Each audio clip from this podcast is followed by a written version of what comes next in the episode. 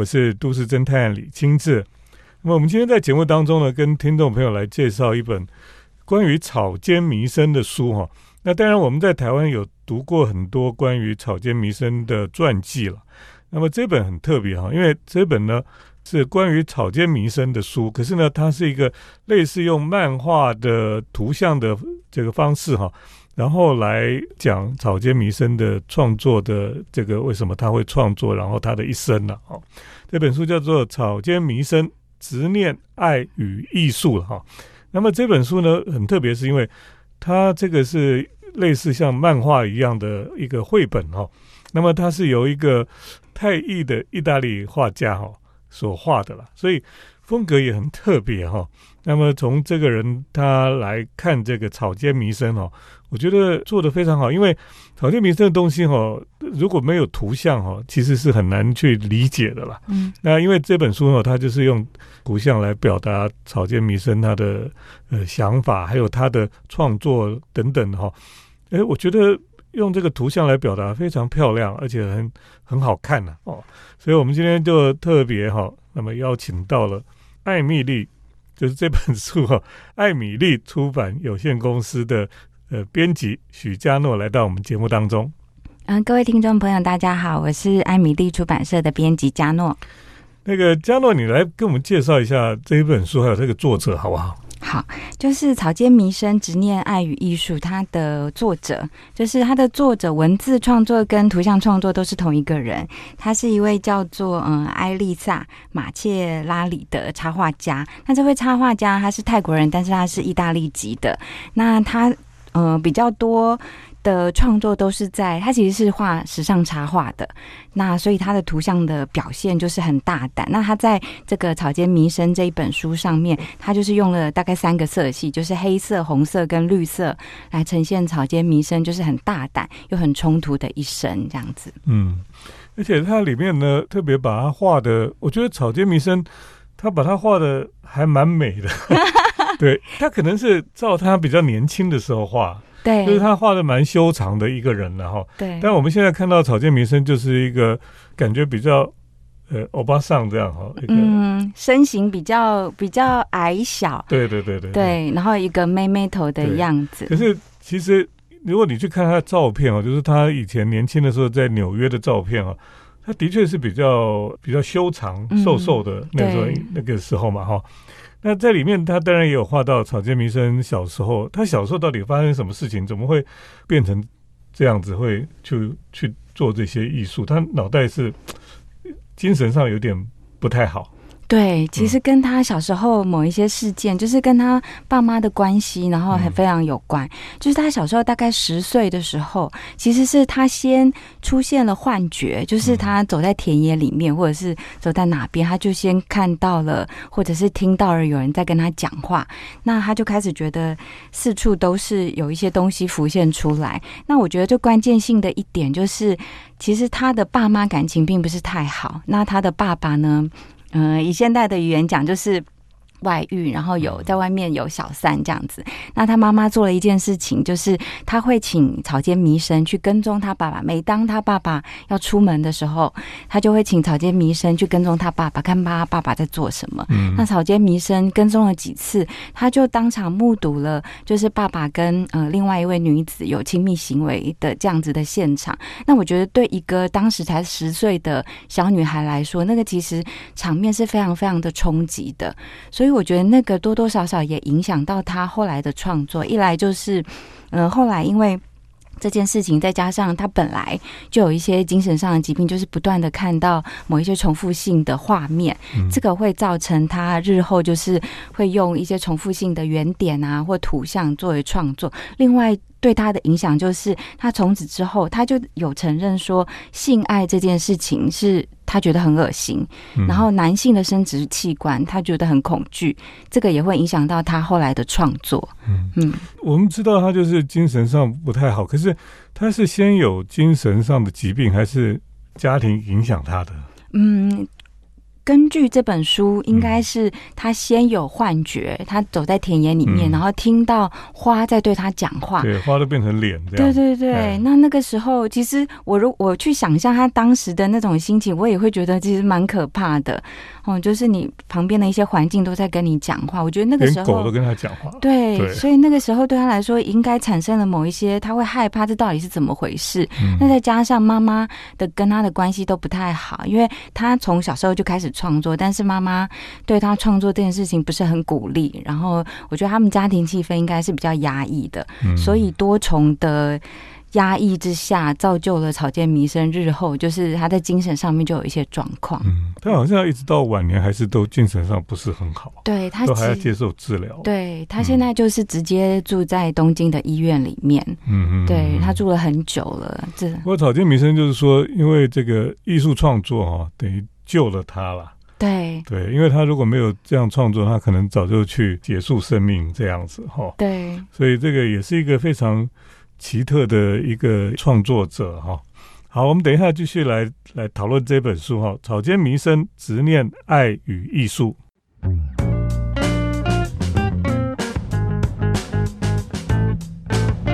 欢迎回到我们建筑新乐园节目，我是都市侦探李清志。我们今天特别来介绍一本呃，又像漫画书，就是绘本一样的关于草间弥生的一个创作哈。那这本书呢，就叫做《草间弥生执念爱与艺术》了哈。啊，作者呢，他是一个意大利籍的泰国艺术家，对哦，那他画的很非常漂亮哈，就等于说他创作了这个关于草间弥生的一生的一些，这是他的一个传记了，绘本传记这样子。那这里面有一个大部分都在讲草间弥生在纽约的时期哈。诶，他当时是为什么跑去纽约？然后他在纽约过什么样的生活啊？嗯，草间弥生他是在一九五七年的时候去纽约的。为什么他会去纽约？是因为之前他在日本，他一直有在创作，可是他一直觉得他的创作不受到欣赏，跟没有得发挥。嗯然后再加上他的妈妈，因为我刚刚有说过，他跟他妈妈其实关系不是很好，那他妈妈跟他有非常多的冲突。嗯那所以草间弥生就一直很希望自己可以到外面去发展。那这一条路，他跟家人争取要去美国这件事情，这条路他走了八年。那中间有一个契机，就是有一次他去逛二手书店，嗯然后他就发现了有一位美国的，就是画家，然后叫做乔治亚欧欧基福，嗯他的画册，然后呢对一个女画家，然后他就发现，哎，那个画册那个画风他非常的喜欢，很魔幻，然后他就燃起了一股就是热情，想要写信给这一位女画家。那因为女画家在那个时候其实又是女性，然后这样子的一个身份，在美国的画坛上面有。就是一席之地，其实是非常难得，所以草间弥生就非常的向往，他就想尽办法，然后写信跟这个女画家就是通信了。那女画家的回应也让草间弥生非常的开心，就是那个女画家就跟他说：“哦，那你要不要先寄一些画作来我看看，然后我们把把你引介到纽约的一些画廊，这样子是这个契机才开始让草间弥生觉得哦，好，那他有机会一定要去纽约看看，这样子。因为他去纽约，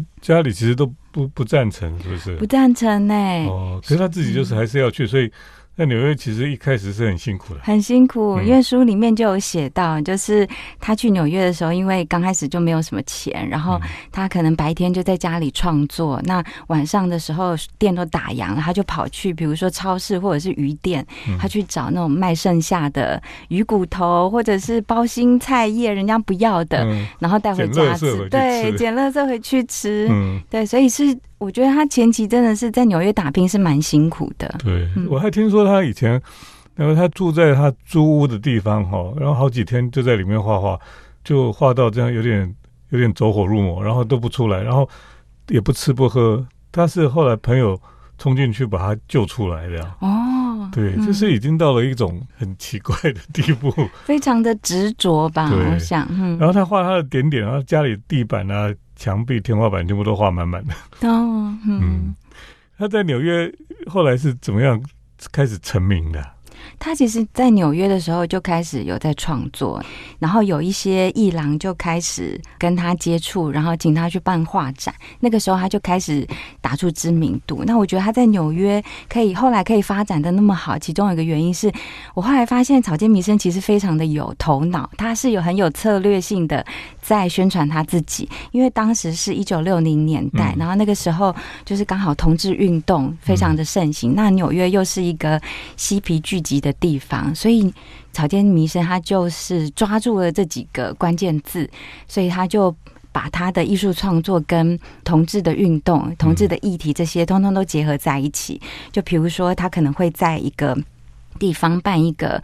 呃，以现代语言来说，就是快闪活动。嗯，那可能请同志去，然后呃，那个快闪运动开始的时候，他们就当场脱衣服，然后亲吻，然后做一些比较亲密的行为，然后呢，在身上就开始人体彩绘、画圆点等等。他就是用这些，就是在当时看起来很惊世骇俗的活动，然后引起大家的注意。那后来我就查资料，就草间弥生他自己有说，他就说，其实公关就是他艺术的一部分，他其实是很有策。他其实很会做公关，对对，他其实非常有策略的，要跟这些议题结合，然后让自己打出知名度。嗯。嗯，如果我们呃从艺术的历史来看的时候，你就发现我们现在都觉得什么很多很多艺术家惊世骇俗的做法哦，其实。在六零年代，草间弥生都做过。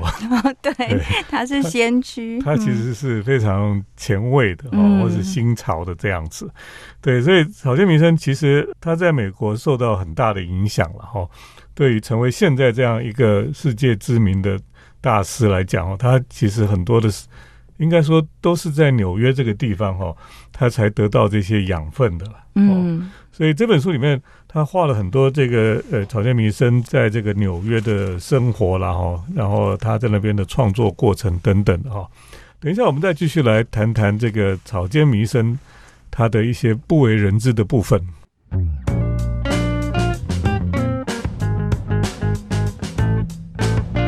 欢迎回到我们建筑新乐园节目，我是都市侦探李清志。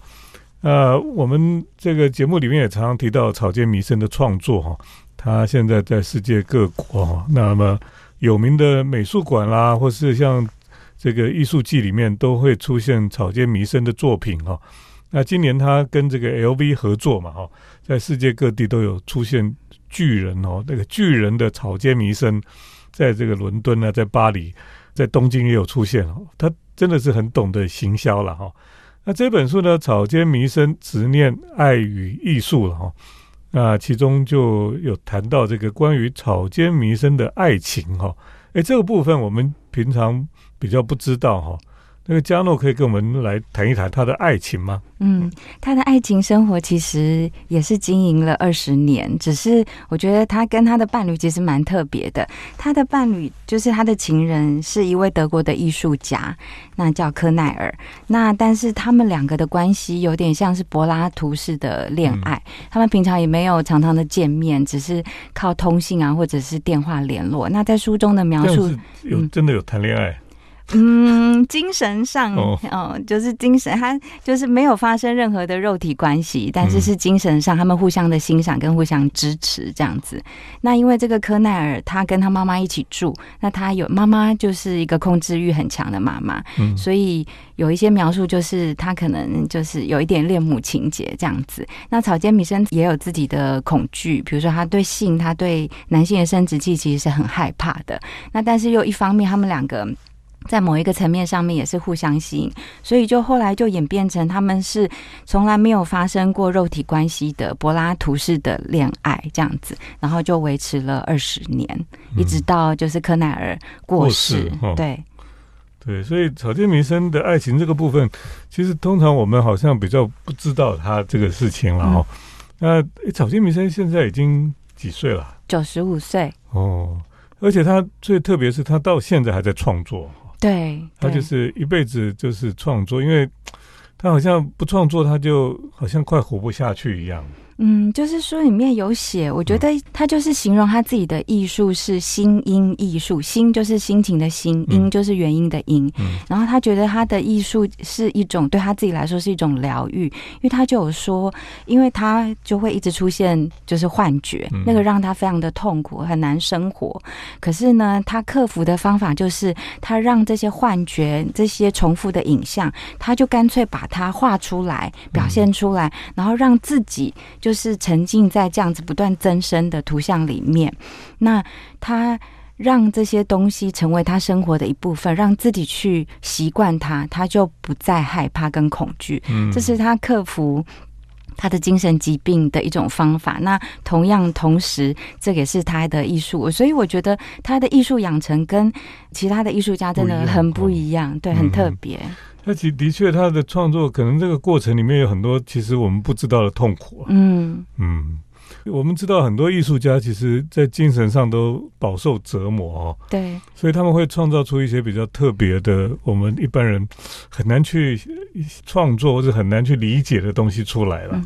所以我们读这本书呢，其实可以比较更多的去了解到哈，这个草间弥生这个。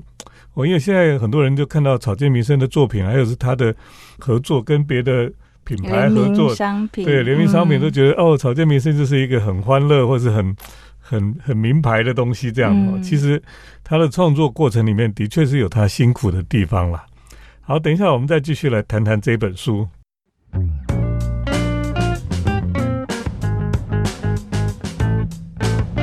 我是都市侦探李清志。那我们今天在节目当中呢，特别来介绍一本关于草间弥生的类似绘本的一个著作哈，叫做《草间弥生：执念、爱与艺术》啊。那么这本书呢是艾米丽出版社所出版的哈。那今天编辑加诺来到我们的节目当中啊，那我想哦，这本书里面也提到说，其实草间弥生其实他是一个非常会行销的人了哈。那我们看到现在为什么这么多品牌哈？都可以跟草间弥生合作哈，那在草间弥生在世的时候就就很受欢迎了哈。草间弥生到底是用什么方法去行销啊？我觉得这个可以就是回溯到他一九六零年代在纽约发展的那二十年，其实他非常的，我觉得他非常有企图心，很想要就是有一席之地，所以呢，他那个时候他就去贷款了五万美金。那有了这个五万美金之后，我觉得他对他的创作就有很多无限的想象，比如说他就会开始觉得说，哦，自己想要创造一间草间公司，然后草间教堂，然后发展一系列，因为当时很多上流社会的人都。都很喜欢他，然后他也跟嗯百货公司联名合作，就是做了一些一系列的高级的定制服这样子，所以在书里面，其实你就可以看到。呃，有一些衣服以现代的眼光来说是很前卫，走的非常的现代。比如说两个人一起穿了一件连身的非常大的衣服，或者是说呃一件连身的洋装，可是可能在就是重要部位的地方就是有嘎型或者是有洞洞这样子。然后我还曾经因为看了这个图像之后想说，哎。网络上不知道有没有这样子的衣服还留下来，就是但是现在已经找不到了。对，那所以嗯，不只是就是服装方面，还有他对，因为他他那个时候也对同志的议题很感兴趣，所以他那个时候还成立了同志的联谊社或者是模特儿公司等等。就是说，我觉得他对于行销自己跟怎么样打知名度这些事情，我觉得他在很早期他就已经有这样子的生意头脑。对他当然行销他自己哈，他自己本身的这个造型也是都很特别嘛。对，他戴一个这个妹妹头的假发。对对，然后他就穿的这个他的点点的点点装，对对，就是非常的有他的特色了哦。然后呢，他一直到最后现在也是一样，他跟名牌联名啊，做很多的这个联名商品啊等等的哈，都很受欢迎哈。所以草间弥生。他应该说什么？他与其说他是一个艺术家，他也是很会做生意的人。对对对，所以他的南瓜哈，就是也成为很棒的商品哈，而且现在是非常昂贵了。而且他南瓜呢，就不断的在演进哈，它有不同世代那个南瓜都不断的在演进。最近的南瓜哦，听说是在纽约展览的南瓜是已经会好像会飞的南瓜。对，与时俱进。对，所以他。的确是哈，他活到九十五岁哈，到今天还是不断的在有新的想法出来哈，是一个很奇妙的人了哈。草间弥生这样一个人。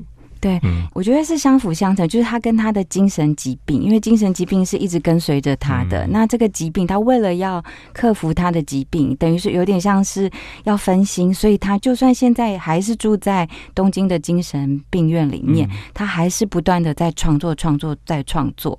那我觉得这个，嗯，有的时候就是相辅相成，他必须要靠这个才能让他就是继续活下去。那我非常喜欢作者他在那个作者序那边有。有讲出一段话，他就说草间弥生他提到自己的时候，他曾经说过，他觉得自己啊，就像行驶在没有尽头的公路上，这一辈子都会是如此。那。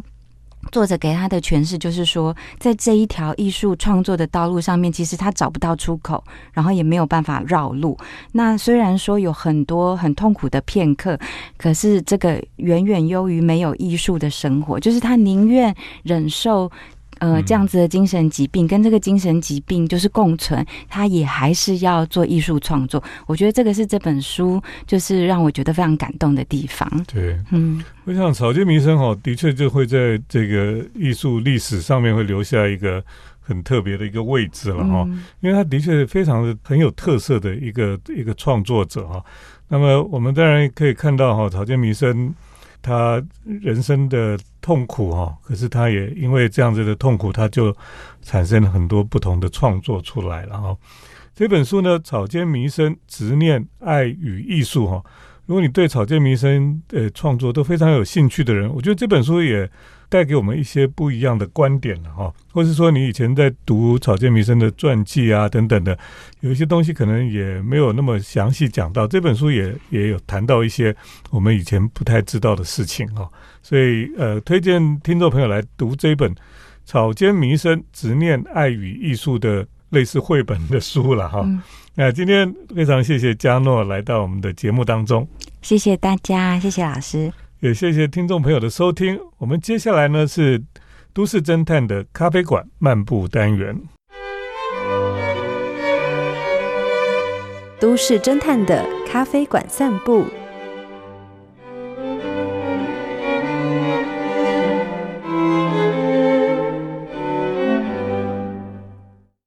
欢迎来到都市侦探的咖啡馆漫步单元哦，我是都市侦探李清志。今天在单元里面呢，跟大家来聊聊我这次去呃伦敦哈，那么在伦敦喝咖啡的一些经验。伦敦人好像哈喝咖啡不像法国人喝咖啡那么的喜欢吧？呃，伦敦人好像比较喜欢喝茶，所以呢，他们咖啡店基本上就是比较没有那么的专注吧，或者说他没有那么的专门吧。那我在伦敦的时间其实也没有很多哈。那有一些感觉，就是说现在伦敦哈，你可以感受到哈。当然，很多世界上很多的城市都是一样哈。很多地方哈，他们基本上是不收现金的，都 no cash 哈，就是你只能刷卡或是来 pay 或是等等的。当然有它的便利性，可是呢，你如果换了这个英镑哈。这基本上也没什么太多地方可以用了哦。我到伦敦去喝了一个咖啡店啊，这是他们伦敦比较普遍的哈，叫做 Costa 的一个连锁店哈。结果去了那家，那天很奇怪，居然不收卡片，只能用现金，这也是非常奇怪的哈。那么我在伦敦的一些车站哈，倒是喝了不少咖啡哈。那伦敦有一些老的车站。啊，这些车站呢，其实都非常的漂亮。当然，最有名的是国王十字车站哦，因为里面有一道墙哈，就是《哈利波特》里面的九又四分之三月台了，一堆人排队在那边，拿着一个手推车哦，准备撞到墙里面去，非常好笑。啊。那这个车站里面通常都有很多的咖啡店，那我喜欢那个比较古老的车站哦。古老车站里面有比较高级的餐厅啊，餐厅里面喝咖啡哈，那个感觉是非常的棒，因为整个就是好像回到古代一样哈，就是好像回到了这个十九世纪末哈，或是二十世纪初期哈，那个当年这个呃铁道非常发达的年代，在那个旅行的年代里面呢，火车站是一个非常重要的空间呢。那你坐在那个地方来喝咖啡哈，你可以感受到那种这当时的火车站建筑非常的华丽，那么可以感受到那个建筑的典雅华丽。还有那个整个空间的氛围哈，窗外呢就是月台了哦，你可以看到这个火车的进出了。这样子一边喝咖啡哈，边看这个来来往往的人哈，的确是一个非常特别的经验。所以在火车站里面喝咖啡，我觉得是一个很特别的感觉哈。那当然是特别要找那种比较古老的火车站。那当然，这些古老的火车站哈，在二十世纪初期哈。那么，像一次大战、二次大战期间呢，火车站就变成生离死别很重要的一个场所。因为呢，很多这个士兵哈要上战场，都是坐火车出去的，所以大家到火车站去送别，也是一个非常感伤的地方。那么，另外呢，其实，在整个伦敦哈。这一次去喝咖啡比较觉得舒服的一个经验哈，其实反而是在肯顿镇哈。